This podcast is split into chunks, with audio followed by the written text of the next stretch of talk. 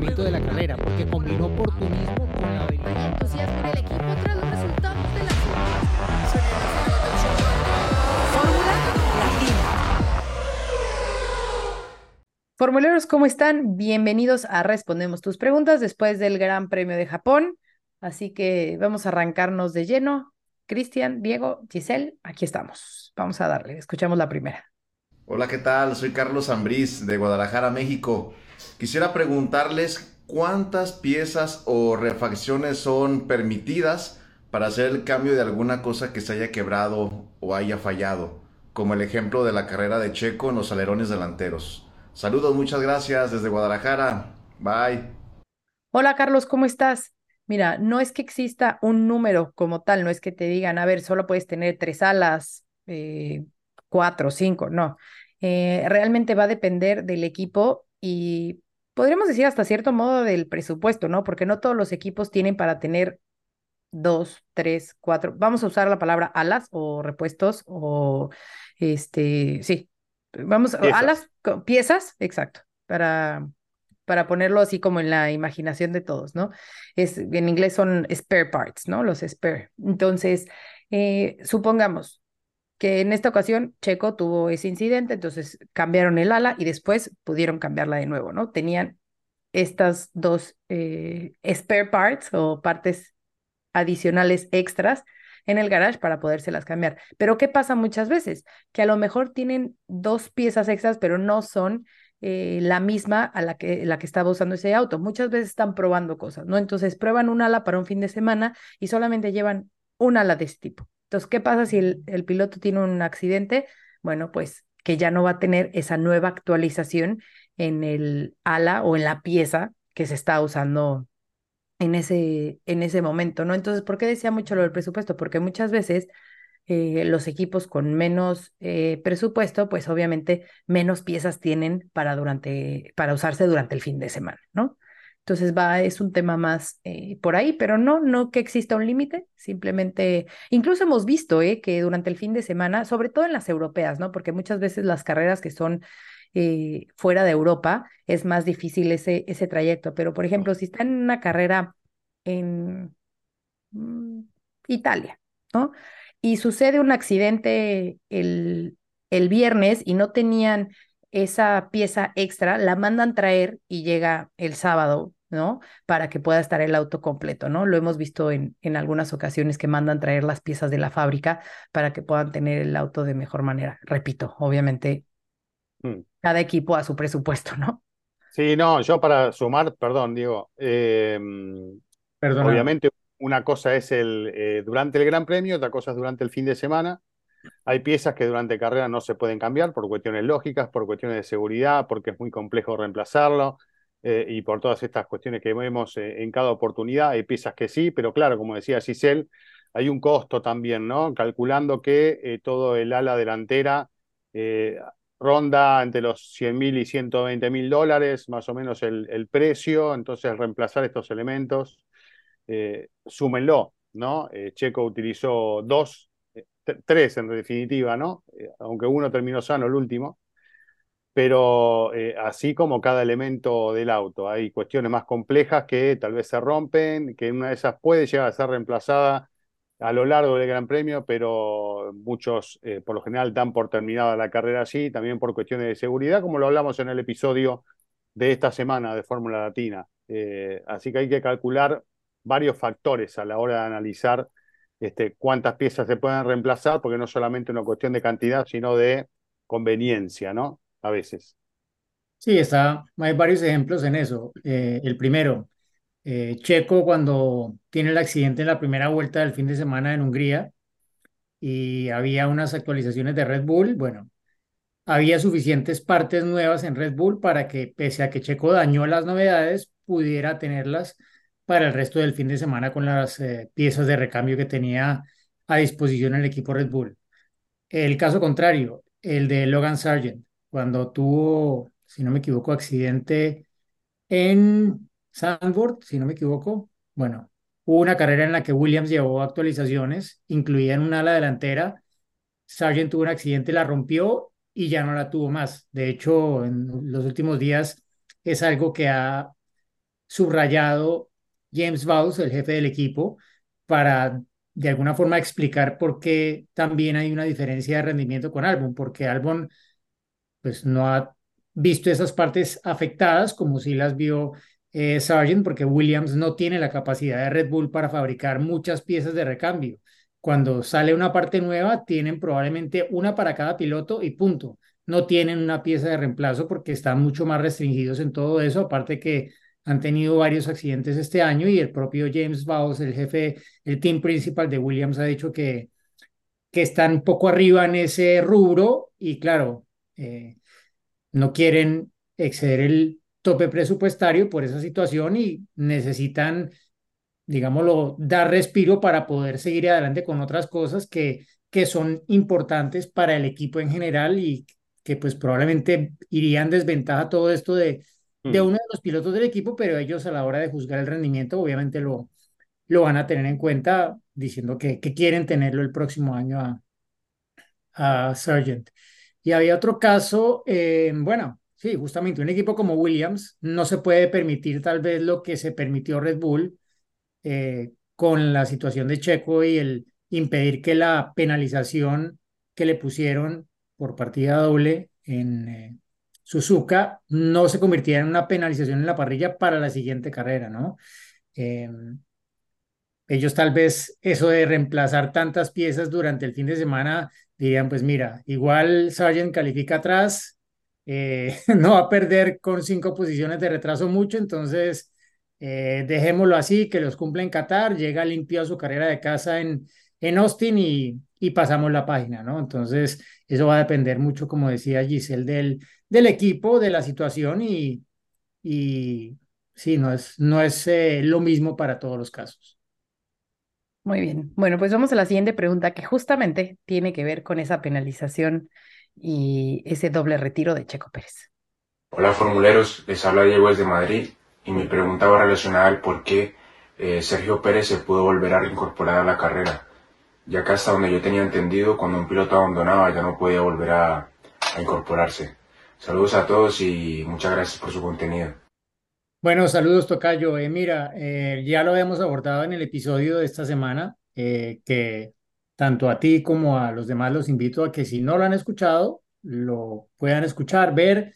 Si no lo vieron en el estreno por Claro Sports, bueno, seguramente que habrá forma de ver el próximo, así que no se lo pierdan. sale los miércoles, es decir, un día después de que hagamos nuestro estreno normal, que todo sigue normal, solo que agregamos que ahora estamos en Claro Sports.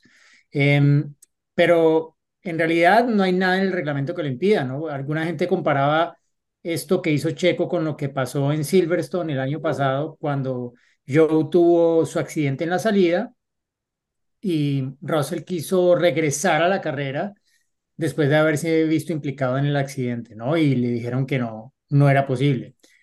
Son dos situaciones completamente diferentes. ¿Por qué? Porque el coche de Russell regresó al box, pero llevado por la grúa.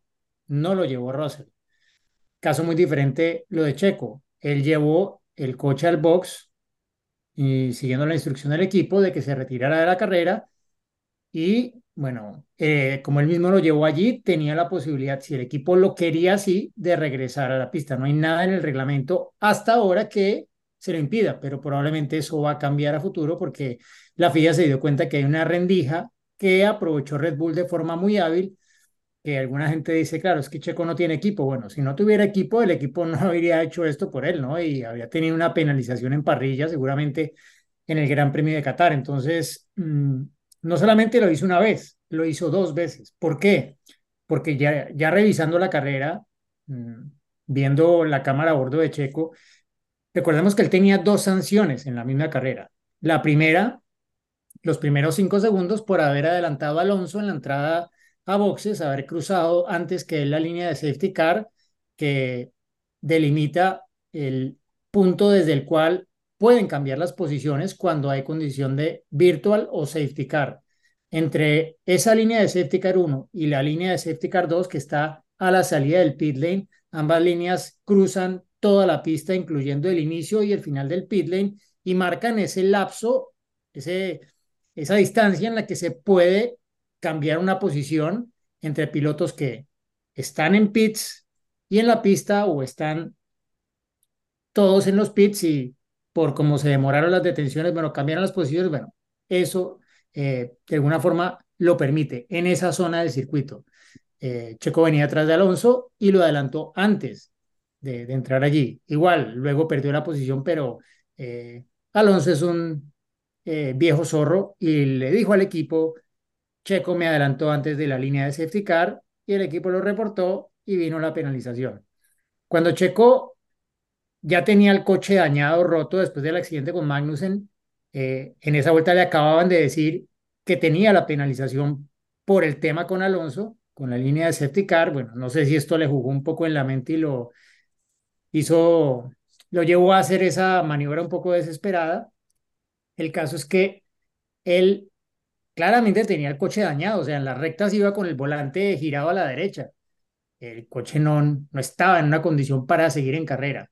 Pero el equipo, que dudo que no supiera qué tan dañado estaba el coche, más allá de saber específicamente qué se había roto, pero en la telemetría se puede ver cuando un coche no funciona y, y Checo ni siquiera, o sea, no podía girar el coche a la izquierda y empezaba a brincar el coche, se, veía en el volante y en la cámara a bordo como el coche no, no giraba a la izquierda porque tenía una parte rota. Bueno, el equipo igual, cuando Checo entra a cambiar el ala delantera por el contacto con Magnussen, le reemplazan el ala, pero antes de, de tocar el coche cumplen con la primera sanción como por si, bueno, igual nos retiramos, pero saquémonos esta sanción. El tema es que, claro, luego vino la otra sanción y ya, ya ahí sí no podían regresar con el coche como estaba, que lo comentamos ampliamente en Fórmula Latina, que era un tema de, también de seguridad. Checo, Checo no podía salir. De hecho, con el coche como lo tuvo, sacó de la pista a Lando Norris, no porque fuera una acción para ayudar a Max ni nada, no, es que simplemente llegó a esa curva y el coche no giró y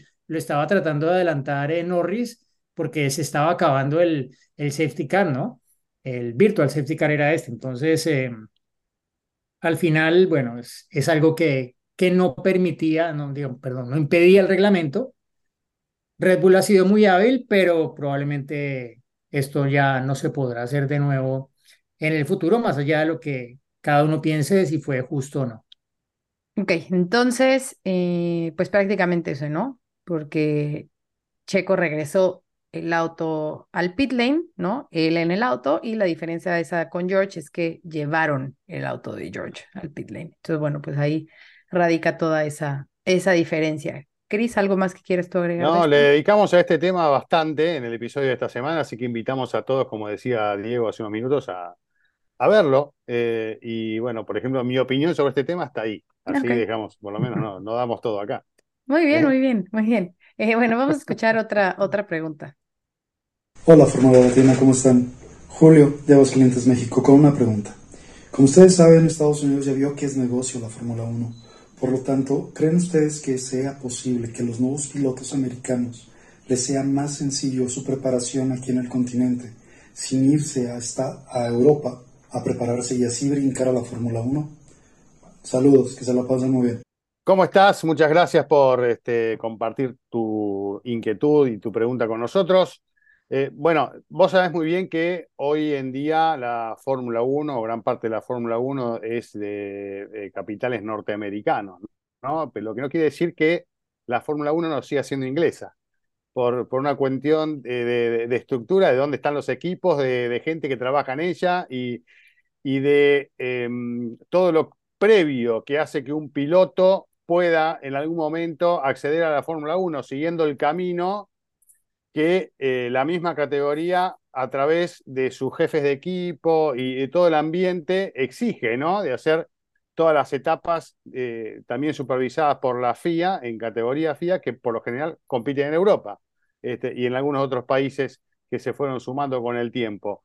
Con lo cual, eh, si vos me decís a mí, eh, si es conveniente hoy eh, hacer la carrera en Europa o en Estados Unidos para llegar con mayor facilidad al Fórmula 1, bueno, sigue siendo Europa, ¿no? Si Estados Unidos está cobrando tal vez un poquito más de fuerza últimamente por más presencia de grandes premios, por la mirada que a veces unos pueden poner en, por ejemplo, indicar, ¿no? el vínculo que tiene McLaren con, con Pato Howard, eventualmente uno puede mirar también a Alex Palou, que está haciendo la cosa muy bien, y ver cómo que, es posible algún vínculo eventual con, la Fórmula 1, es simplemente algo que hay que agradecérselo a Zach Brown, por ejemplo, eh, que, que algo que uno recomendaría para hacer para poder acceder a la Fórmula 1. ¿eh? Eh, desde ya el interés por la Fórmula 1 ha crecido en los Estados Unidos. Vamos a ver si a través del tiempo esto se puede sostener. Ahora hay como cierta preocupación porque por la contundencia de Max Verstappen a nivel global bajó un poquito el interés en redes sociales eh, respecto de la Fórmula 1 este, en estos últimos tiempos, pero es algo natural, ¿no? Que, puede pasar en estos casos y que tal vez ha pasado en todas las épocas. Vamos a ver si esto preocupa o no preocupa. En definitiva, terminamos quedando los, los de siempre, los que nos gusta la Fórmula 1 este, a través del tiempo. Pero eh, bueno, estaba buenísimo ir incorporando cada vez más gente que, se entusiasme con lo que es este mundo y con lo que significa ¿no? Eh, el mundo de la Fórmula 1. Pero ese es mi punto de vista. Me parece que puede ser que esté de a poquito ocupando otro lugar Estados Unidos a través de la llegada también de Sargent y, y algunos otros pilotos norteamericanos que puede llegar a sumarse eventualmente, pero hoy el camino sigue siendo claramente Europa, según mi entender.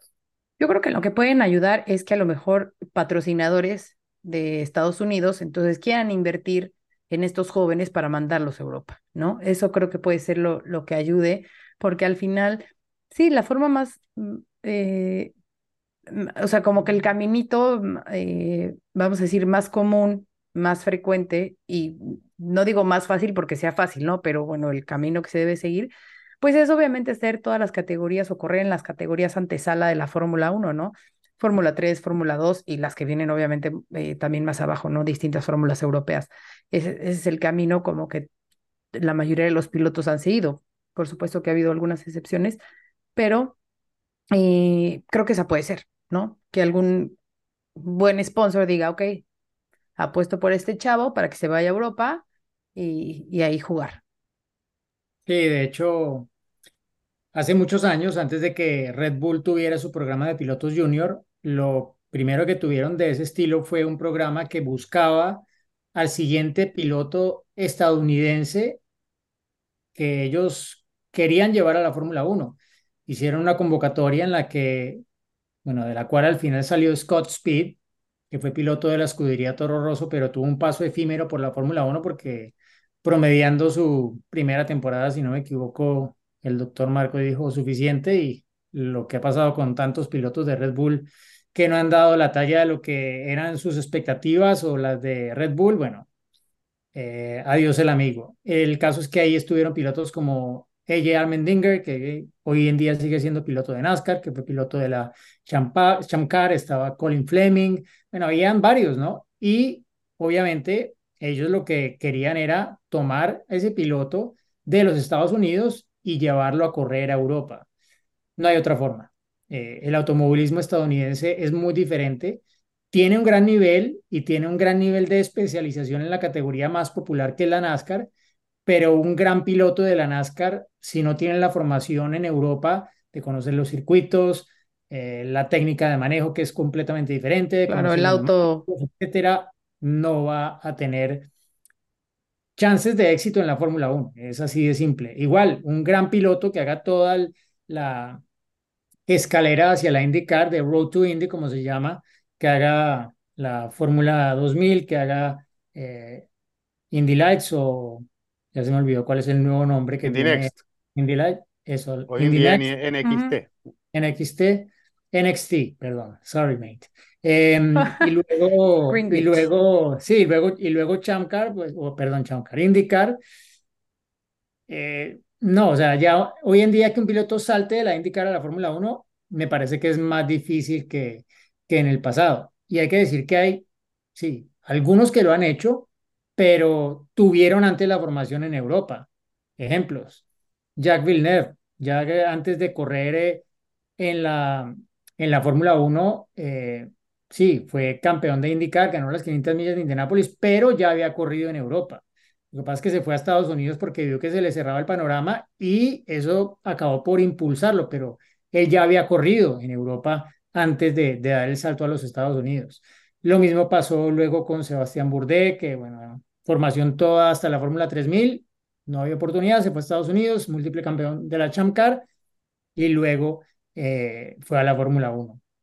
Juan Pablo Montoya. Juan Pablo Montoya se fue a Estados Unidos porque no tenía asiento en, en, eh, en la Fórmula 1, eh, después de que ya había probado incluso con Williams de que se había ganado el asiento como probador, pero en Williams tenían a Zanardi y querían darle la oportunidad a Zanardi, entonces se llevaron a Montoya a llenar el asiento de Zanardi en la, en la, en la IndyCar o la CART, como se llamaba en esa época, de la cual fue campeón en, en esa primera temporada, ¿no? Y de ahí, claro, de ahí saltó a la Fórmula 1, pero ya había hecho toda la escalera en Europa. Entonces sí, hacer lo que algunos quisieran ver que haga Pato Ward, bueno, es difícil, ¿no? Él tuvo un paso efímero por la Fórmula 2 dentro de todo ese lapso en el cual fue piloto Red Bull, que fue pues esto motivado porque Helmut Marco veía que era un piloto que tenía los puntos para la superlicencia, pero fue un debate con la FIA que duró mucho tiempo, del cual al final quedó que no los tenía, desafortunadamente. Y pues sí, pudo ir a correr la Fórmula 2 en algunas carreras, pudo ir a Japón a correr la Superfórmula, no le acabó de ir tampoco muy bien, entonces como que en todo eso tampoco hizo nada que llevara a Red Bull, más allá de haberle dado, la oportunidad de probar por primera vez un Fórmula 1 en privado, que esto luego lo publicó en sus redes sociales, eh, no, no, pues, no dio para que luego diera el salto. Bien lo que está haciendo McLaren, como dice Gis, eh, de, de, darle la oportunidad y también eh, lo decía Cristian, de darle la oportunidad Zach Brown a estos pilotos como, como Palou, como Pato, de hacer kilómetros de prueba en Fórmula 1 pero eso no garantiza que van a tener la oportunidad. Y por ejemplo, si Palou diera el salto, bueno, Palou hizo la escalera en Europa y se le agotó el camino y se fue para Estados Unidos. Entonces, probablemente de esos pilotos sería quien tendría más chance, pero la realidad es que cuando estuvo en Europa no hizo nada en ningún momento que llamara la atención de alguien en la Fórmula 1. Eh, es así, sí. Ahí pueden buscar los resultados. No, no estaba con los mejores equipos, pero tampoco estaba con los peores. Y, y le faltó como ese punto más para impresionar en las categorías antesala de la Fórmula 1 cuando las hizo. Luego se fue a indicar y bueno, antes de eso a Japón le fue bien la Super Fórmula, llegó a indicar con, con Delcoin, despuntó y luego con Ganassi explotó ese potencial y ese talento que, que tenía, ¿no? Y que pues parece ya definitivamente lo ha llevado a decir, mira, Fórmula 1, muchas gracias, pero, pero no hay cómo. Eh, y por eso se entiende que haya que, querido, bueno, seguir con Ganassi y cerrarle el capítulo de McLaren porque vio que realmente con McLaren no había opción de, de nada en Fórmula 1 y si no era con ellos, pues iba a ser muy difícil. Muy bien. De acuerdo.